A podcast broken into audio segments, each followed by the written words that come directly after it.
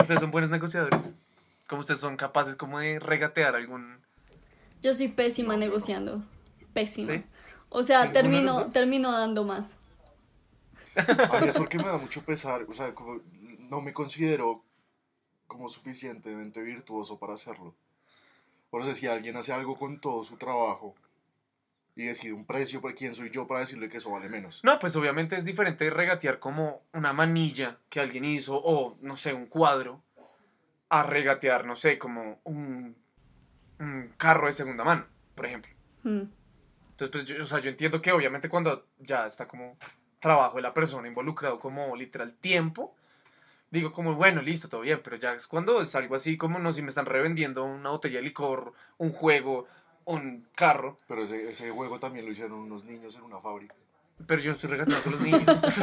A los niños les pagaron sus 20 centavos que- diarios que les prometieron. Oye, pero, pero también hay gente muy viva cuando en el momento de vender sus cosas. Claro, pues es que la gente, por ejemplo, yo hace poquito estaba vendiendo un celular y era para una amiga.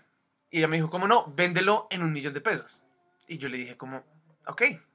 Cuando me preguntaban por primera vez, yo le dije a la persona, no, millón doscientos. No, ¿cuánto es lo mínimo que lo dejas? Y yo, no, pues si me tienes la plata hoy, te lo dejo a un millón de pesos. Entonces ahí parece que le estoy bajando el precio, pero no le bajé el precio. Mercadeo, mi amor, mercadeo. Publicidad, publicidad. Por favor, o sea, yo debería estar en el precio de la historia. Como uno de los huevones a los que roban. Es que le, le- le voy a mostrar las fotos que te envié ayer de tu chiquito y yo chiquito. Ay, Sí, divino. por eso. Pílleme esta cosa. Yo, Tú debiste ser una, una niña muy linda cuando chiquita. no. No tanto. Hablemos de ti más no, bien, oso. marica. Déjame decirte que yo era un niño hermosísimo. Seguro. Oye, la gente cree que tú tienes como 12 años, ¿no? ¿Y que se llama María? Sí. ¿Cuántos años tiene la, la niña que, que el papel 15. que haces? 15, pero va a cumplir 16. Sí, 15. tiene Sí, 15. en verdad, como yo he visto, yo he visto las, como en las historias que pones de la gente haciéndote preguntas y es como, marica, ¿tú por qué estás tomando? A los 30 me van a seguir preguntando lo mismo entonces. No, pero qué chimba que te vas joven. O sea, a mí me parece chévere verse joven. Pero Sí. tan Cuando uno está chiquito, no es tan chévere. Pero cuando uno está como en esta edad, como hasta los 40, qué chimba verse joven. Hasta los 50. Ya después es como, acepta tu puta edad. Deja de pintarte las putas ganas. Estoy espera, haciendo. Es que estoy pensando, porque me da risa, porque pienso que Oso nunca se ha visto chiquito. Sí, ¿no? O sea, Eso. Él tuvo 1, 2, 3, 15, 16, 17, 18, 20, 20, 20, 20, 20, 20, 20, 20, 20. Sí, yo esa época nunca la viví. Sin ver cuándo le salió como por primera vez barba. Como a los Como 10. que usted recuerda que, o como, Como ya, que, ya que me empezó a tener empezó a pelo. salir Sí. pelitos sí, como el primer pelo que recuerda, como, oh, marica, ya tengo barba. por ahí a los 12. Sí, puta, weón. Ya se le han caído todos los, todos los dientes de leche. Sí. Y a ti, Mao. No, marica, es que sin joder, la primera vez que yo recuerdo Hace haber visto un pelo en mi mentón, porque listo, acá tengo, he tenido oso mucho tiempo, pero con un pelo en el mentón, como sin joder, como a los 21. Por ahí, sin molestar, sin exagerar, como 20, 21 yo le, le calculo. O sea, 8 años me lleva ventaja, qué gonorrea. O sea, yo en 8 años voy a estar así. Perro. Hola y bienvenidos a un nuevo capítulo de De Perros a Libertad, un podcast dedicado a nuestras pequeñas obsesiones semanales. Somos Daniel y Mauricio y este episodio va dedicado a Está de- va a estar dedicado a la actuación. Eh, no sé, estoy muy emocionado. Me gusta mucho como la actuación. Es como mentirosos profesionales. Ah, mentira. Pero sí, si tienen alguna pregunta o tienen alguna sugerencia del podcast, los invitamos a contactarnos a deperrosalibertad.gmail.com Hoy nos acompaña María Manuela Gómez. Eh, ella como otros de los invitados que hemos tenido, es una gran amiga desde el colegio. Y de casualidad también es eh, una maravillosa actriz. Ella se formó en Estados Unidos y ahora está aquí en Colombia, pues ejerciendo su carrera. Entonces, pues nos alegra tenerla acá. Entonces, pues nada. Así que, María Manu, ¿cómo estás?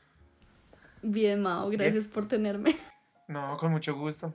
La, la vez pasada que tuvimos invitados pedí aplauso, pero esto es un podcast. Nadie va a aplaudir. Yo te puedo aplaudir si quieres. Gracias, me siento especial. Sí, yo la verdad, yo la verdad todavía no entiendo que esto es un podcast y siempre me pongo a hacer como señales con las manos o...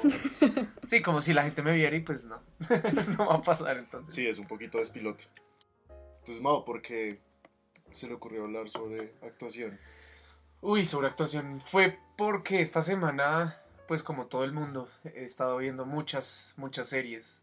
Sí, como muchas series en Netflix. Una amiga me dijo que estaba viendo muchas telenovelas que estaban como volviendo a poner viejas, como Los Reyes y cosas así. Los Reyes.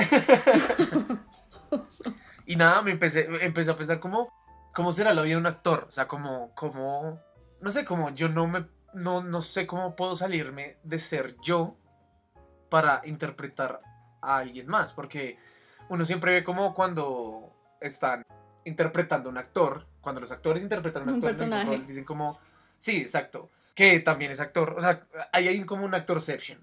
Lo que quiero decir es como, Sí. siempre dicen como, de dónde viene, o sea, como de dónde viene el personaje, cuáles son las cargas emocionales, como Claro. parodiándolo, pero yo sé que para ser un buen personaje supongo que eso sí lo tienen que tener claro muy en serio, ¿no? Sí. Es todo el trabajo que tienes que hacer antes de escena. Es que eso me parece muy loco, como saber cómo, cuál es el trasfondo de mi personaje para yo apropiarme de él. O sea, me parece muy loco, o sea, o sea, como a ti, a ti cómo te ha parecido eso, como tratar de convertirte en, otra persona.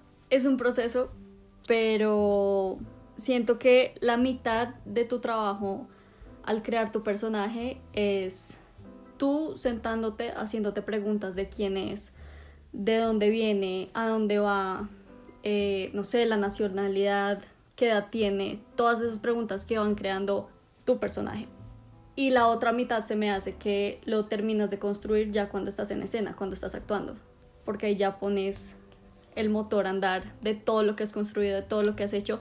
Y a medida que vas grabando, creo que vas como conociendo más cosas que no sabías de tu personaje, cómo interactúa con esta persona, qué vas sintiendo. Entonces, todo es un, un journey. Algo que a mí me parece muy, muy loco es la consistencia, como sobre todo en un formato largo como el tuyo, como mantener, mantener la consistencia en la, en la forma de actuar, como mantener los mismos Claro. gestos, esa misma forma de interactuar con otros personajes, como cómo, cómo haces para, como sí, mantener, mantener el nivel de consistencia con esas interacciones. Creo que si tienes una base bien hecha para tu personaje, eso sale, eso te nace. Además que con cada otro personaje que haya en escena interactúas distinto. Entonces, con esta persona te vas a sentir de una manera y con la otra, no sé, no te cae tan bien. Entonces, a mí se me hace que todo eso va fluyendo, va fluyendo. Con tal de que tengas un buen trabajo, un trabajo fuerte y en quien tú sepas quién es tu personaje, todo va a salir bien.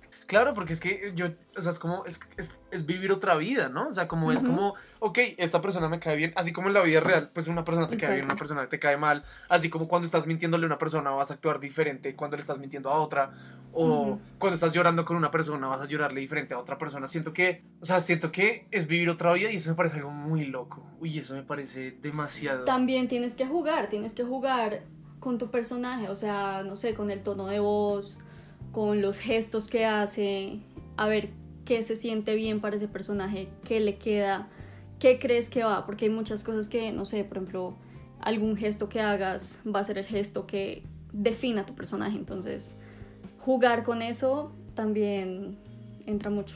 ¿Tú, qué, tú crees, o sea, como crees que es lo más difícil al desarrollar un personaje? O sea, como tú tienes todas esas cosas que has pensado, o sea, como cuando tú estás preparando un personaje, tú, tú me dices como, no, pues yo tengo que pensar de dónde viene, que la, la, eh, los gestos, que no sé qué, pero cuando tú estás actuando, ¿tú estás pensando en todo eso? O sea, como, O solo lo dejas fluir. o solo sí, o sea, o es No, dejarlo fluir a ver qué sale. Porque entre más lo pienses, más se va a ver en cámara.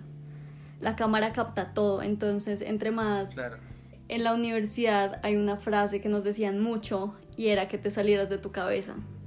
Lo cual más o menos como que no, no lo pienses tanto, porque entre más lo pienses, más vas a estar rígido, más se va a notar, más la vas a embarrar. Entonces, con tal de que dejes fluir todo, de que lo sientas, de que sepas en tu escena de dónde vienes, para dónde vas, con quién estás, o sea, sabes como quién es, cómo es la relación con cada persona con la que estás en escena, todo eso va fluyendo. Yo no sé si ustedes escucharon, ustedes han escuchado sobre la maldición de el Joker.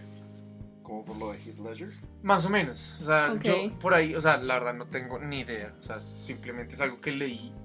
Pero dicen como que aquellos actores que interpretan eh, al Joker, pues como que siempre pasa algo con los actores, como algo bastante salido de lo normal.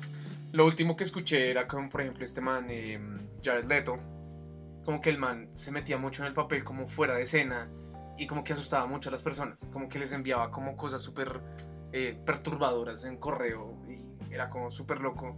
¿Cómo será que el- los actores también se pueden volver locos? o sea, como Claro. tratando de interpretar a alguien que está realmente loco. Pues es que es toda esta cosa de, de, de method acting, la gente se lo toma muy en serio. Mm. Estaba viendo que Joaquín Phoenix para el, para el papel de Joker se encerró en una habitación de hotel como tres meses eh, a practicar la risa de los pacientes Qué- mentales. Qué, qué locura, marica. Entonces, como, o sea, son ejercicios que me parecen fascinantes porque además el acto, el, el acto de actuar, valga la redundancia, es, es un acto de representación que es muy difícil. Y, y como ese ejercicio, tratar de hacerlo bien, me parece muy bello, pero yo creo que total, alguien se puede volver loco. O sea, si yo me, sen- si yo me encerrara tres meses en una habitación a cagarme de la risa, me volvería, o sea, creo que eso me tostaría un poquito.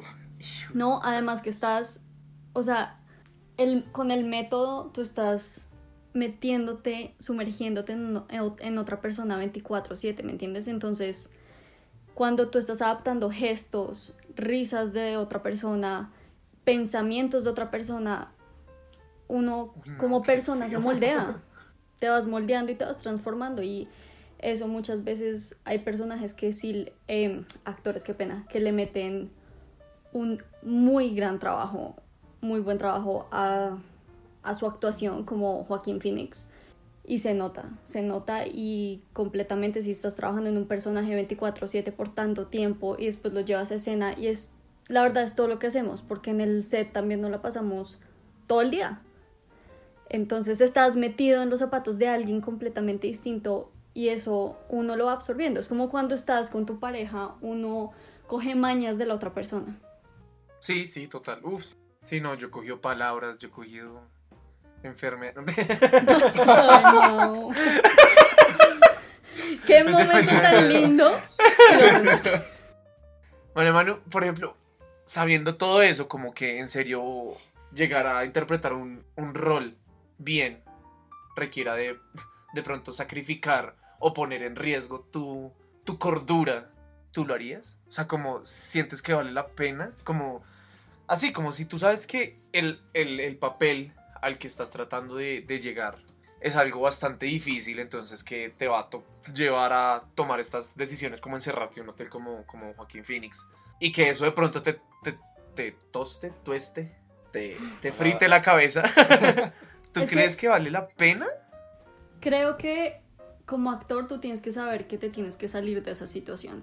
Porque nuestro tra- trabajo es sumergirnos en las situaciones en las que ponen en las escenas. Entonces hay muchas veces que, que uno se queda ahí en ese momento y se queda, o sea, a- no sé, es como una pausa, es como una cápsula en la que tú estás en un momento que nadie más está viviendo, pero tienes que aprender a salirte de ahí y saber poner los pies en la tierra y saber que eso no es real. Entonces con el trabajo, por ejemplo, de Joaquín Phoenix o no sé, Bueno, otros Etcétera. actores. Pues Heath Ledger también fue lo mismo. Heath Ledger también tuvo una preparación tremenda. por ejemplo, Charlize Theron en Monster también hizo una actuación absurda. Este man de Split, ¿cómo se llama? El ca- James McAvoy. James McCoy. ¡Ah! Sí, James McAvoy. Sí, Es- este tipo McAvoy. también para, para la preparación de, de, de, de esta, de este desorden de, de personalidad estudió muchísimo, se metió en eso un montón. A mí me parece muy loco. O sea, Claro. y que, que- Pero como actor tienes que saber aprender a salirte de ese momento. de que en el momento que tú te sales del set de trabajo, ya eres tú, ya no eres esa persona. Pero claro que, pues obviamente si uno va trabajando tanto tiempo en un personaje, te vas a quedar, vas a traer cosas a la casa y esa no es la idea.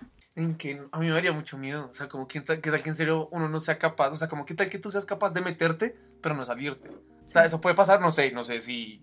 O sea, estoy hablando de cosas puede- como. pues mira, hay muchos actores, bueno, no sé, Heath Ledger, pongamos el ejemplo ya que estamos hablando de él. No sé, son cosas que te llevan a... ¿Qué suena? No está sonando nada, güey. ¿Qué? Sí. No está sonando nada. No está sonando No nada. sé qué estás hablando. Mao. Marica. Mao. Hay un perro, hay un perro ladrando súper lejos, de pronto. ¿es eso lo que No. estás escuchando? No, es alguien hablando. No, cállate, güey. De pronto es la niña sin ojos. Cállate. Ella me visita. de. Ahorita se la presento. Más tarde. No, marica. es- No, Con no, ¿qué mucha mierda, o sea, ¿Qué, qué hiciste? Ella sale a las 3 de la mañana. Pero no son las 3 de la mañana, es el problema. O sea, como está fuera de horario. Por eso solo la escuchamos, a las 3 la podemos ver. Ah. ¿Y cuándo la podemos oler? Ella no nos ve a nosotros porque no tiene ojos.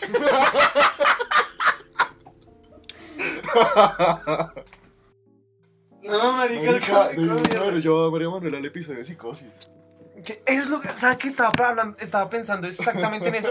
O sea, María Manu, para contextualizarte, tuvimos un episodio de psicosis y estaban, eh, por ejemplo, nos explicaron que era un delirio. Un delirio es como una creencia que una persona tiene que los demás no. ¿Sí? Es decir, como yo creo, por ejemplo, o Pero sea, eso, no es, como... eso no es- eso no es la única parte. O sea, No, sí, sí, espera, espera. Un delirio es como yo, eh, Mauricio Bustamante, creo que Oso, no sé, es un espía internacional o me quiere matar. Y como que todo, mi realidad, todo mi entorno, todos, todo, todo, todo lo que puede ser real y lo que puede ser evidencia apunta que no, pero yo, Mauricio Bustamante, estoy seguro que sí. Eso es un delirio. O sea, se podría decir que los actores tienen que delirar como para ser buenos actores. Qué no, porque es profundo. una cosa consciente. Sí, pero pues, o sea, tienen que tender hacia un delirio, tienen que tratar de delirar como para hacer un buen papel. O sea, creérselo. Bueno, pues tal vez. ¿Qué opinas? No sé, creo que un delirio va mucho más allá. Porque Sí, sí, yo No sé, no sé, no sé. lo estoy diciendo es por, por lo que aprendí en ese, en ese episodio. No, pero sí te entiendo, entiendo dónde vas.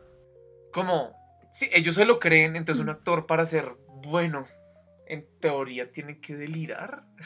Para creer que está Para ser bueno, no. en Sí, para, que para está. creer esa, esa cre- exacto, para tener esa creencia totalmente firme y actuar acorde a esa creencia. Creo que no, pero el actuar sí te puede volver, sí te puede hacer delirar. Qué interesante, o sea, me parece muy loco. es todo un viaje. Ser un, ser un actor drogadicto debe ser una cosa maravillosa. Debe ser totalmente terrorífico. O Debe, sea, ser, debe ser buenísimo. a mí me asusta totalmente. Como marica, meterse en un alucinógeno bien fuerte y como, uy, ahora sí me lo creo y dónde está y como toma tu espada. ¡Qué miedo! ¡Qué miedo! Exactamente, perder ese grasp, ese... Perder esa conexión con la realidad. Sí, conexión con la realidad me parece totalmente... Me da miedo. ¿Tú crees que los actores en algún momento, de pronto cuando llegan a ser buenos actores o cuando llegan a interpretar un rol bueno, pueden perder esa conexión con la realidad? O sea, estamos hablando con lo que tú dijiste, como un buen actor debería, o pues una... Uno debería poder salirse así, pero pues, crees pues crees que alguien pueda simplemente quedarse delirando forever and ever en su papel de... Eh, no, Ok. creo que, que hay momentos en los que uno se mete mucho en el papel y sí, o sea, es como si estuvieras viviendo el momento, pero, pero no tan allá como lo estás diciendo tú. Sí, sí. O sea, hay una línea donde uno tiene que saber, porque es que además no estás solo, estás grabando con 70 personas. ¿eh? Entonces, pues sí, tienes que tomarte las cosas muy en serio y hay momentos en los que uno sí dice, marica, no sé, si estás haciendo una escena eh, de combate, tienes que darle todas las ganas y meterle toda la energía y pues a veces a uno se le pasa la mano y no sé, puede que se te pase un puño donde no deberías pegar el puño, pero porque te lo estás tomando ya muy muy en serio, muy Sí, a pecho, muy a pero ya pecho. no. Pero hay momentos que, pues, no, hay una línea muy delgada. Uy, entonces esos papeles de, de interpretar gente pues con problemas mentales deben ser muy difíciles. Muy difíciles. También todo toma su Pues investigación, hacerlo ¿no? bien, ¿no? Porque, por ejemplo, el, el papel de Jared Leto de Joker es pésimo. No. Yo siento pésima- que- Yo siento que es una pésima representación y una pésima actuación. Yo siento que es pésimo como, como lo mostraron de pronto, porque es que no siento que mostraron todo el desarrollo de ese personaje. O sea, siento que a esa película le faltó mucha, mucho desarrollo de personajes. Si tú te Pues- fijas, él no aparece casi en la película. Exacto, exacto. O sea, Exactamente por por eso, digo que es una pésima representación del personaje, pero además yo siento que Jared Leto no actúa bien. De pronto en Requiem for a Dream, pero apenitas. Es que yo la verdad no creo que no he visto muchas películas de Jared Leto. Entonces no, no podría decirlo. Pero pues la, la, la vaina es que yo siento que para poder decir como es que lo hizo muy mal, tuvo que tener más, más desarrollo más el personaje. tiempo, sí. Para que uno diga como, ok, es que está actuando así por... Pero ponte a pensar que para el personaje del Joker, cada nuevo Joker que salga va a tener que, uno, competir con los que tiene detrás. Entonces tiene un peso que enorme. son gigantes, o sea, son exactos. Y dos, tienes que tener algo completamente único para ese personaje, que no tengan los otros Jokers. Entonces es un trabajo tremendo encontrar ese pedacito que te haga...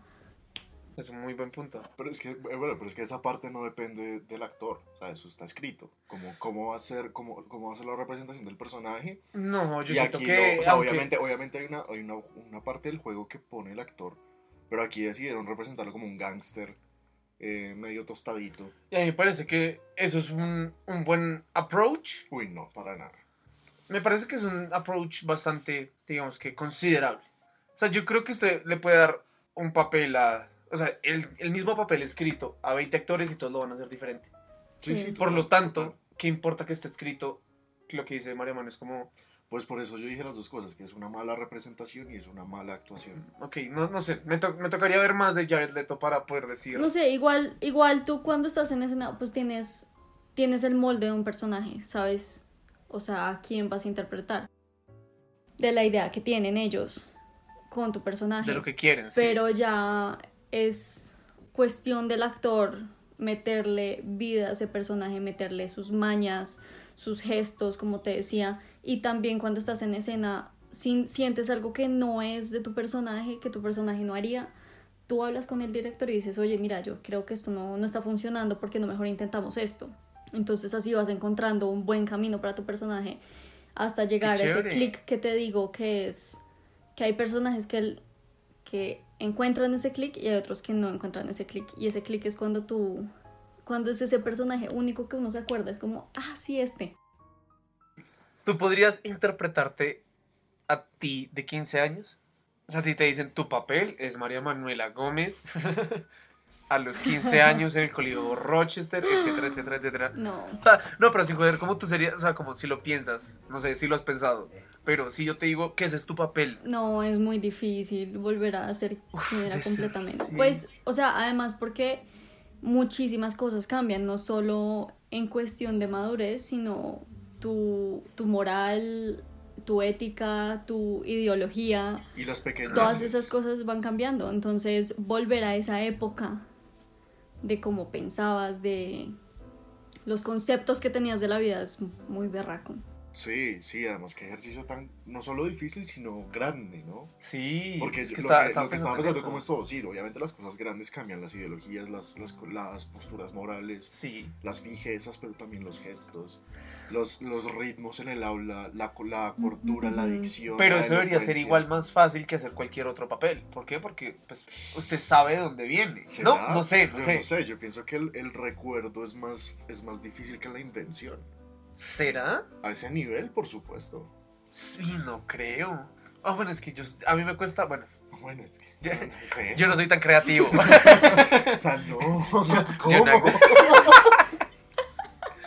O sea, yo no, no sé, como yo no puedo ser tan creativo, entonces para mí basarme en mi memoria es más fácil que crear algo. Es más fácil. Antes de que sigas, quiero que sepas que nos han visto en Alemania, en las Filipinas, en México, En Estados Unidos. Estados Unidos y en Bogotá.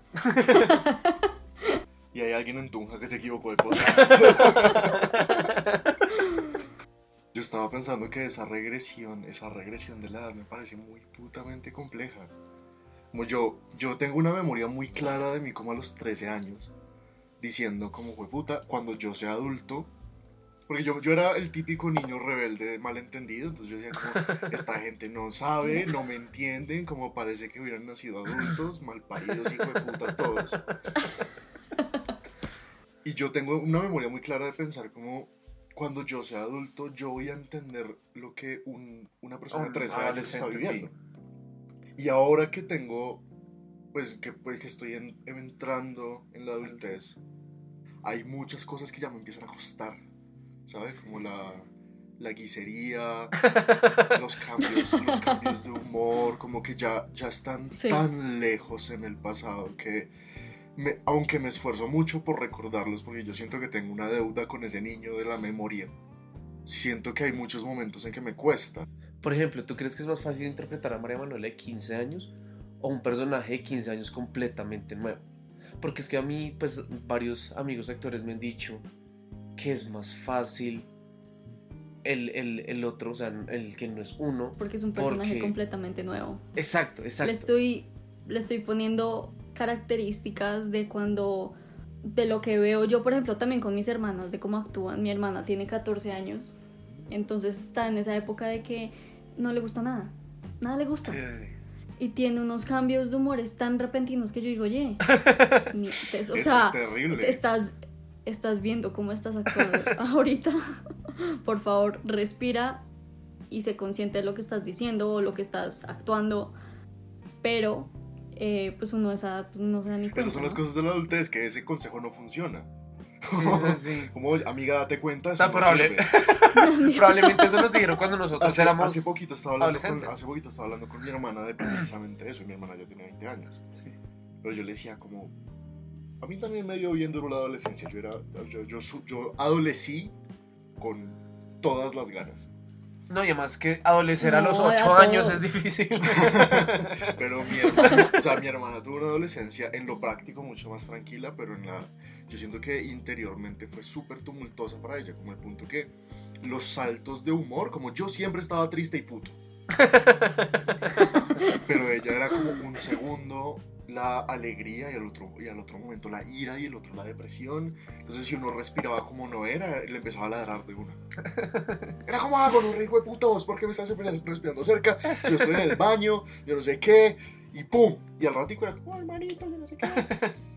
Y fue puta, qué No, pues yo creo que la, la adolescencia nos dio duro a, A todos, todos. a todos. Pero O sea, Y es una nomás, época- yo me acuerdo que siempre, cualquier cosa que mi mamá decía, yo tenía que decir lo contrario. Así era. Así era. sí, sí, sí, sí. No, a mí también me pasa. Yo como, ¿por qué le Por decía eso, eso? qué, qué difícil entenderle y qué difícil replicarle. No, y además creo que acabo de entender Sí. por qué dicen que es más difícil, porque lo que tú estás diciendo, como yo estoy creando mi personaje, o sea, a mí me dieron un molde o pues algo de un personaje y yo le estoy poniendo lo mío. En cambio, tú ya sabes cómo eras a los 15 años, entonces replicarlo puede ser Pero es mucho muy más difícil volver a. Claro, Sí. claro, sí, sí, ya, ya lo estoy entendiendo, claro. mismo. Sí, sí, porque pues, o sea, yo le puedo poner mi toque a un personaje, pero a mí mismo, pues no le puedo cambiar nada porque pues yo sé cómo yo era. Sí, guau, sí. me gusta resolver mis- dudas. a mí, a mí, mi madre me contó, o mi tía, no me acuerdo, que en Argentina lo que están haciendo es que a los actores literal les mandaron como una cámara super pro para que ellos grabaran algunas escenas en la casa. ¿Quién? ¿Quién? En Argentina. ¿En Argentina? que les mandaron como unas cámaras para que ellos grabaran y como que el director Como es que el único adelantaran- Adelantaran trabajito. exacto exacto y que el director es el único como que se, tra- se, se mueve entre entre pues se, se transporta ajá entonces no sé a tal actor le toca esta escena entonces el director va ese día a la casa y lo graban y eso suena muy chévere hasta que pues yo me puse a pensar como pero es muy raro como una escena solo de una persona, ¿no? Como se está hablando con otra persona, de pronto así como los cambios de cámara se pueden hacer bien, pero en un momento debe haber como una integración, ¿no? Entonces no sé si es que están adelantando o si están haciendo, o sea, no, no, no sé si eso es lo que están haciendo como adelantando o si estaban haciendo así como las grabaciones nuevas, no tengo ni idea. Y me parece muy raro. hay gente, por ejemplo, hay temas de continuidad que viendo yo películas, yo los capto así y yo digo, oye, qué pésima continuidad hay aquí o qué bueno, no sé, Sí, ¿me sí, entiendes? sí, claro. Hay el cosas que aparecen o que desaparecen. La- ¿Qué en serio, dijo? La Que en el porno eso pasa mucho. los, y, o sea, los- en, en el porno la continuidad es un chiste. Porque es que no es lo importante en el porno. Pero a mí, a mí eso me distrae muchísimo. Cuando yo me doy cuenta de los problemas de continuidad en el porno, me saca completamente de la experiencia.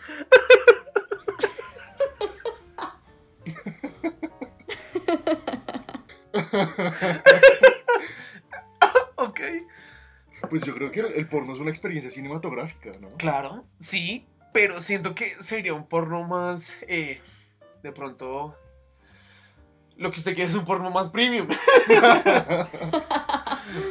es como si usted quiere ver una Pag- película... Pagate el paquete VIP. Sí, Mari, es como si usted quiere ver una película bien producida y simplemente va al barrio a encontrarla. O sea, como lo que va a encontrar es malos actores, problemas como de, de producción, de talento. Yo creo que ese tipo de cosas de la continuidad y todo lo que tú hablas, no, más que todo la magia del cine, el 80% está en la edición. Como Mm. tú editas tu película, Claro. tu novela, lo que tú quieras, puedes contar narrativas completamente distintas con el mismo material que tienes. Claro, todo. Entonces desde los- todo está ahí. Eso me parece muy chévere. Los la luz, el orden, el volumen, la música que hay detrás. La música transmite. La música es muy importante. Tanto, tanto. Eso Me acuerdo, me acuerdo, me acuerdo un, un- una producción que tú hiciste, creo que tú estabas enferma o tu novio estaba enfermo. Era, era una cosa de la universidad. Alguien, alguien estaba enfermo. como, como, y tú decías como no podemos estar juntos o una vaina así. Ah, sí, sí, fue... Ay, no me acuerdo cómo se llama este proyecto. Pero, pero, pero, Oh. lo que quiero resaltar sí, de sí ahí. me acuerdo. sí. Lo hice hace años. Sí, sí, sí, fue hace como 3, 4 años. Soy muy fan de ti, güey. Eh, lo que quería resaltar era como ahí, por ejemplo, la música a mí se me hizo muy importante. Como siento que más lo que, o sea, o sea, no quiero ser hijo de puta, pero como que lo que decían no me pareció tan doloroso como la música que lo acompañó. Es que, Mao, yo creo que todo tiene su, cien- su ciencia. Sí, Tú puedes poner es una receta, ¿no? una... Sí, es una receta. Tú puedes poner una gran banda sonora, un gran soundtrack, pero si tu libreto está caído, no te funciona. O viceversa. No funciona. O viceversa. Y es que eso es lo que la gente no se da cuenta y es que muchas cosas y desmeritan mucho la actuación porque no todos están informados de cómo funciona este medio. Y es que trata de mucha gente, trabajos de mucha gente. Como decía Oso, la luz. La luz influye en el estado de ánimo que le quieras dar a tu personaje, al set, eh, como quieres que lo vea eh, el espectador. Eh, entonces todo va cambiando, las luces, eh, cómo pones esto, los props, el set, eh, eh, la gente que escribe los guiones, Sí, todo, todo, eso todo, como todo. todo cambia y todo es muy diferente, o sea, tú como escri cuando escribes comedia lo escribes de una manera y cuando escribes drama lo escribes de otra, entonces todo tiene su sus reglas. Es una cosa bellísima lo que haces. Total. Gracias. ¿Te, te gusta lo que haces? ¿Te arrepientes de haberlo estudiado? ¿Te hubiera gustado? tomar creo, no creo. decisión? No, te lo digo sinceramente y creo que lo voy a decir mil y mil veces. Yo amo actuar, me encanta, me encanta. O sea, es que para esto tienes que tener pasión. Si no, no te funciona. Y a mí me encanta, me fascina actuar. Me encanta estar en, en los sets. Yo no siento que estoy trabajando cuando estoy en un set. El tiempo se pasa mil. Pero uno trabaja 12 Qué horas. qué chimba. En el colegio yo nunca te vi como una actriz. O sea, No, pues tú, Mao, tú sabes que el Rochester es súper artístico. Sí, sí. muy artístico y yo siempre amaba, amaba con pasión estar en los shows. Mm, Sí. Así fuera de árbol, yo qué sé. Pero fíjate que al final, en décimo y once, nos dieron electivas, ¿te acuerdas? Ahí yo me di cuenta. Sí, o sea, siempre haz de cuenta, yo estaba en, en dance team, pasé por telas eh, aéreas, pasé por, no sé, por manualidades artísticas donde uno creaba maletas y todas las cosas, yo qué sé. Em, por un montón de cosas que siempre eran como más por el lado artístico, más que por el lado científico, quisiera decir. Pero, pero no, los shows, siempre me fascinaba estar en los shows, y, pero pues yo no sabía por qué. ah, Yo pensé que era porque es como un rato de descanso, un rato libre, pero pues tampoco, ¿me entiendes? Porque también tienes que ponerle empeño y trabajo a eso. Pero siempre era como por ese lado, hasta que llegamos a décimo y once, que nos dieron electivas y tuvimos la opción de tener drama. Y ahí fue donde yo dije, ve, esto está como interesante, no sé si esto sea siempre así, quiero intentar un poquito más. Y por eso busqué actuación. Y lo intenté, dije, le voy a dar, le voy a dar una oportunidad a la actuación y me fui becada a Nueva York dos semestres intensivos. Entonces dije, si esto no es para mí, ya, vale, me voy y busco otra cosa. No perdí nada. Pero. pero. No, pero es como para intentar, para saber qué es lo que a uno le gusta, porque creo que tú, uno debe estudiar lo que le gusta. Sí, si no, sí, sí. baila. Entonces, nada, te digo que en la primera semana de universidad dije, esto es. Qué lindo. Qué chévere, qué chévere. Algo que yo te quería preguntar es que hay, una, hay un componente que yo siento que es súper importante de ser, un, de ser actor o ser una, una persona cercana a las, a las artes hoy en día y es ser una figura pública, que me parece una cosa tremenda. Lo que, todo lo que tiene eso por detrás de, Claro. de, de aparecer al, del público, de presentar una máscara. Eh, todo este cuento de ser, de ser figura pública, de comparecer ante el público, de, de- de tener, de tener un, un cierto sentido de responsabilidad, no solo por lo que le vas a mostrar a los demás, sino que sientas que lo tienes que hacer como parte de tu carrera. Sí. Me parece una cosa súper compleja y quisiera saber cómo has asimilado tú ese rol de figura pública y de necesitar ser figura pública y qué opiniones tienes al respecto. La cosa es que ambas van de la mano, el ser figura pública y ser actor. Siento que va una acompañada de la otra. Pero, bueno, para empezar, si tú quieres ser actor por la fama, empezaste con el pie izquierdo. Y no funcionas para eso, porque esto se debería hacer por pasión, ¿me entiendes? Es algo que demanda de mucho trabajo y mucho esfuerzo. Entonces, bueno, por ese lado. Y eso de ser figura pública, no creo que uno se va a poner una máscara al mostrarse como al público y como, no sé, entrevistas o lo que sea. Para mí, pues obviamente uno tiene que ser respetuoso y todo, ¿no? Pero, pero creo que siempre siendo auténtico a lo que tú eres y quién eres y el contenido que tú muestras. Porque hay actores que muestran contenido de todo tipo. Entonces, quién eres tú que estás brindando como figura pública, quién es tu público también. Y pues nada, yo no creo que ahorita sea una figura pública, para serte honesta. Pero claro. no me siento como no me siento como tal. Pero sí hay una cantidad de seguidores que me han subido súper rápido, por ejemplo, en las redes sociales, en Instagram. Y te puedo decir que hay de todo.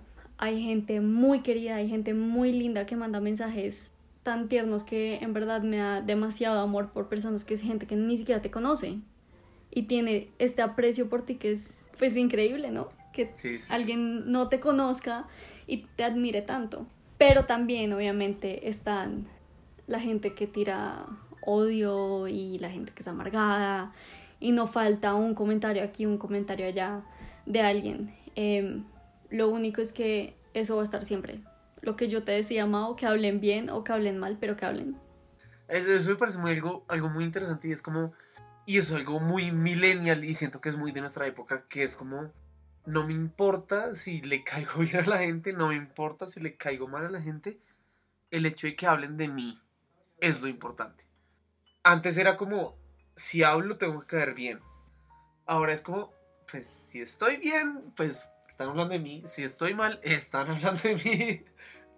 Es lo importante. Y eso me parece como... No creo, no creo, no creo que sea como de, de si les caigo bien o si les caigo mal. eh, o sea, no es tanto lo que tú estás diciendo, sino yo, yo me quiero dar a conocer por tener un buen contenido, por no tener hate, ¿me entiendes? Como por brindar eh, positivismo. Sí, no como sé, ser más positiva, Alegría, sí, cosas bonitas, ¿me entiendes? Nadie necesita que noticias malas, amargura en la vida, eso afuera, afuera, o por lo menos no en mis páginas o no en mis redes, no lo necesito. Yo muestro lo que a mí me gusta, lo que me gusta compartirle a la gente, muestro de, no sé, ven a mi perrito mucho en mis redes sociales, sí, ven que me gusta comer, a los lugares donde voy, cosas que hago, eso es lo que me gusta compartir a mí y la gente está al tanto y le gusta, les gusta. La idea es, para mí, como, como figura pública, quotes,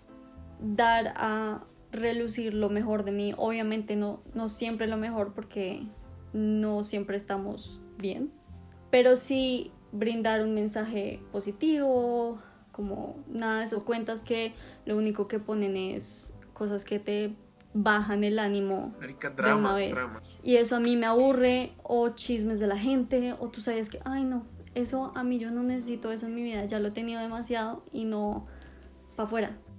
María Manu, muchas gracias por compartir este espacio con nosotros. Fue un gran placer conversar contigo y compartir todas esas experiencias tuyas. Ay, gracias por invitarme, en verdad la pasamos muy bien. Se charla rico con ustedes. Qué bueno, qué bueno. Esa es la idea de nosotros, que sea un rato de exploración y de parchar. Espero que hayan aprendido algo del Muchísimo. medio, no sé, que, que les dé curiosidad indagar más, no sé. No sé si quieras dejar tu arroba o alguna mierda, nos escuchan como nuestras abuelas. Lo amo, weón. Pero pues a mi abuela también le gusta Instagram. Ok, arroba María Manu Gómez. En esta nota decidimos dejar el episodio. Muchas gracias a todos los que nos escucharon. Somos Daniel y Mauricio y recuerden no tenerle miedo a las pequeñas obsesiones porque nos hacen menos ignorantes. Nos vemos la próxima semana. Chao. Chao, chao.